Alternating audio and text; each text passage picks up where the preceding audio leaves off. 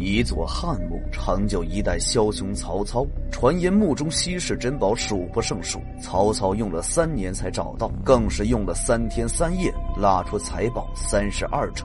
至此成就一代枭雄，最为可怕的是，这位墓主竟让自己全部的妻妾陪葬。点个关注，就让小季带你走进千年古墓之谜。二零零九年一月，一个夜黑风高的夜晚，四名盗墓贼悄悄地来到了盱眙大云山。他们今天要干一件大事此前的一个月时间里，他们利用探测仪检测到了水塘下有座古墓。只要今晚能成功，那么他们这辈子都有享不尽的荣华富贵。为此，他们不惜动用了炸药。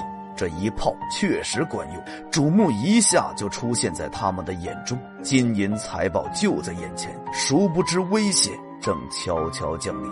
由于人手不够，两名盗墓贼决定下墓搬宝物，其余两人则在洞口望风。时间一分一秒的过去，洞内却一点动静都没有。洞外的两人终于等不及了，依靠绳索将洞内的人拖了出来。然而这两人却早已经没有了呼吸。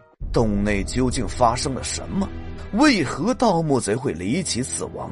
两天后，民警接到报案，郊区废弃工程里发现一辆可疑的白色汽车。民警赶赴现场时，从车的后备箱发现两具男尸。民警顺藤摸瓜，最终将这伙盗墓贼成功抓获。在尸体的脚底，民警发现一种罕见的物质，这是少见的青膏泥和白膏泥。这种物质一般只会出现在古代诸侯级的墓葬附近，起到防腐的作用。这样的发现也惊动了文物保护部门，考古人员立刻对大云山墓葬进行抢救性发掘。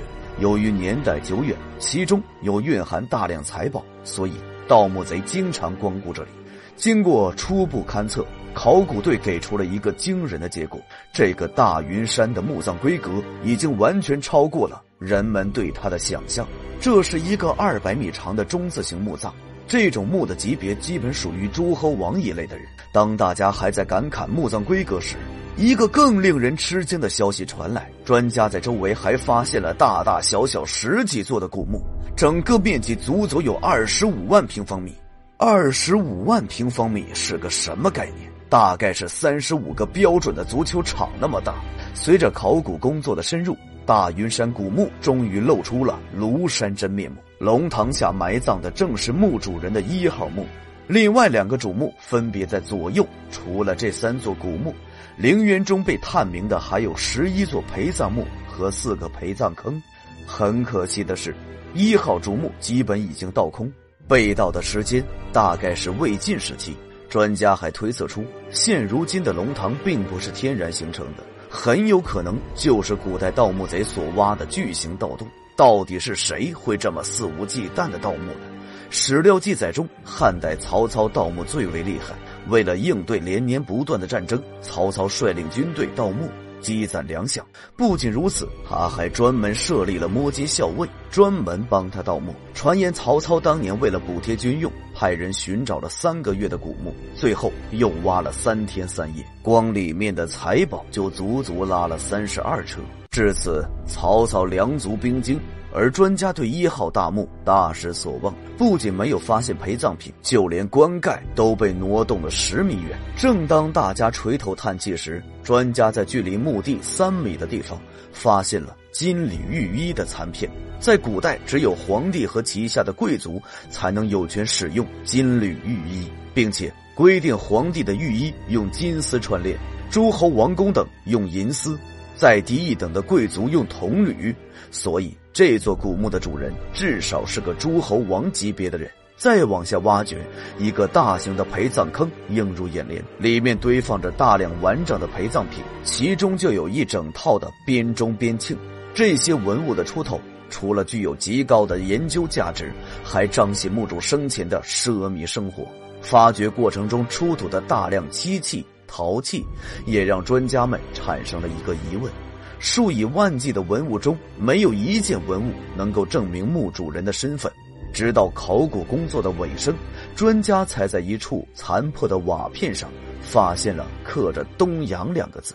因此专家推断一定和墓主有极大的关系。为了揭开墓主的真实身份，专家翻阅了大量资料后，终于在历史长河中锁定了六位较符合的人，分别是刘邦的远方堂兄刘贾、七国之乱的发起者刘濞、平定七国之乱的刘飞、刘建父子、刘邦的哥哥刘仲以及唐义侯陈婴。其中，刘邦的哥哥一度被认为可能性最大。史料记载，早年间刘仲就被刘邦贬为侯，自此刘仲过着平淡的生活。以刘仲的实力，不足以建造这么大规模的墓葬。接下来，考古专家将目光放在了陈英身上，因为陈英的家族墓就建在大云山的附近，但陈英只不过是一介诸侯，按照严格的规定，他是没权使用金缕玉衣的，所以也排除了他。通过对墓道的清理，专家发现大云山的墓葬结构其实就是不可多见的黄长题凑。按理来说，这个规格只有天子才有权使用。有了这个物证，基本确定了大云山古墓不可能是刘仲和陈英的。只有另外四个目前还算符合。随即，专家又在墓室中发现了大量的古钱币，粗略估计至少超过一吨。他们将几枚古钱币拿到了南京博物馆进行鉴定，发现这些古钱币流通于汉武时期，而汉武时期刘贾还没有出生，这就为专家又排除了一位。那究竟是剩下三位中的哪一位呢？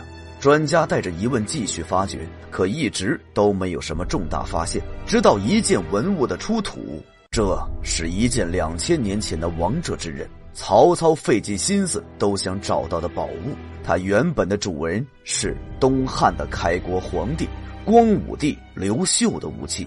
刘秀白手起家，再到建立一代王朝，他深受曹操的敬仰。传说中，王者之刃拥有呼风唤雨的能力。刘秀就是借此一统了天下。曹操一生都想得到这把神器，刀刃上精致生动的暗花，用手触摸却出奇的平滑，暗花的花纹怎么也不会磨掉。这种工艺是极其复杂的，至今出土的汉代文物中，只有越王勾践剑和吴王夫差矛能够媲美。墓主生前还设立了车马坑和兵器冢，专门用来盛放这些杀人利器。而这种做法大大违背西汉诸侯王喜欢饮酒寻欢的形象，这不禁让人想到了一个人的名字——刘濞。他是西汉王爷中最好战的那个。根据史诗记载，刘濞为人嚣张跋扈，长期图谋造反，曾耗费巨资购买武器，扩建军队。如此大规模的墓葬，刘濞确实有实力建造出来。而剩下的两位人选也同样是诸侯，也同样拥有着大量的财力。他们就是江都王刘飞、刘建父子。但这两位父子的性格却截然相反。刘飞为人谨慎，史料中记载很少；但他的儿子刘建却是一名十足的混世魔王。司马迁用了大量浓墨重彩的文字来描写刘建。这位王爷少年时期非常的嚣张，他曾经把一位宫女的衣服脱光，命令她在树上待十天，期间不给吃不给喝，活活将宫女饿死。为了满足好奇心，他还命令宫女与动物交配。这些禽兽不如的做法都是刘建的杰作，最后越来越膨胀，从而产生了造反的念头。可惜最后事情败露，落得一个畏罪自杀的下场。最终，专家在史书中还是没能发现刘飞父子和大云山有直接联系，所以暂时将刘飞父子排除在外，线索到这里就断了。专家决定对陪葬墓进行发掘，说不定就有意外的惊喜。事实也不出专家所料，在距离一号墓附近的十二号陪葬墓中，专家发现了一个双面印章。正面刻着姬妾的名号“妾盛世”，反面刻着姬妾的名字“淳于婴儿”。这面印章提供了为数不多的文献记载，可专家翻遍了史料，也没发现有关的信息。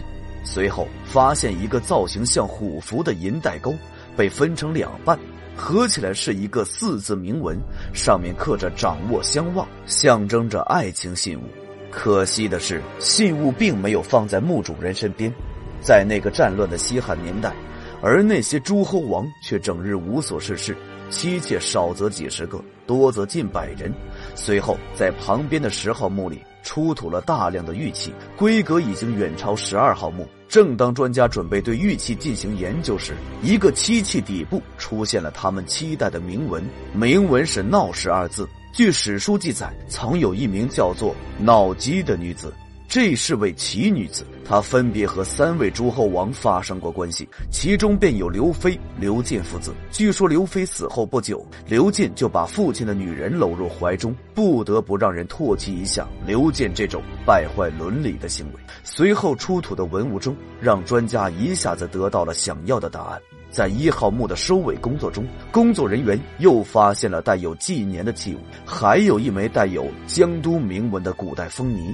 器物中出现最晚的纪年，就是刘建的父亲刘飞。至此，大云山汉代大型园林的原主身份水落石出。江都王刘飞在任二十七年，生性于收藏，小心谨慎。墓中出土的大量战国器物，正是他一生的心血。谁也没想到，西汉时期的一位诸侯王，竟有这么大的一笔财富，而他一手缔造的庞大帝国，也在地下沉睡了千年。大云山出土文物的数量高达上万件，刘飞也为我们填补了一段历史的空白。你对刘飞、刘进父子是怎么看的？欢迎评论交流，点关注不迷路，让我们下期不见不散。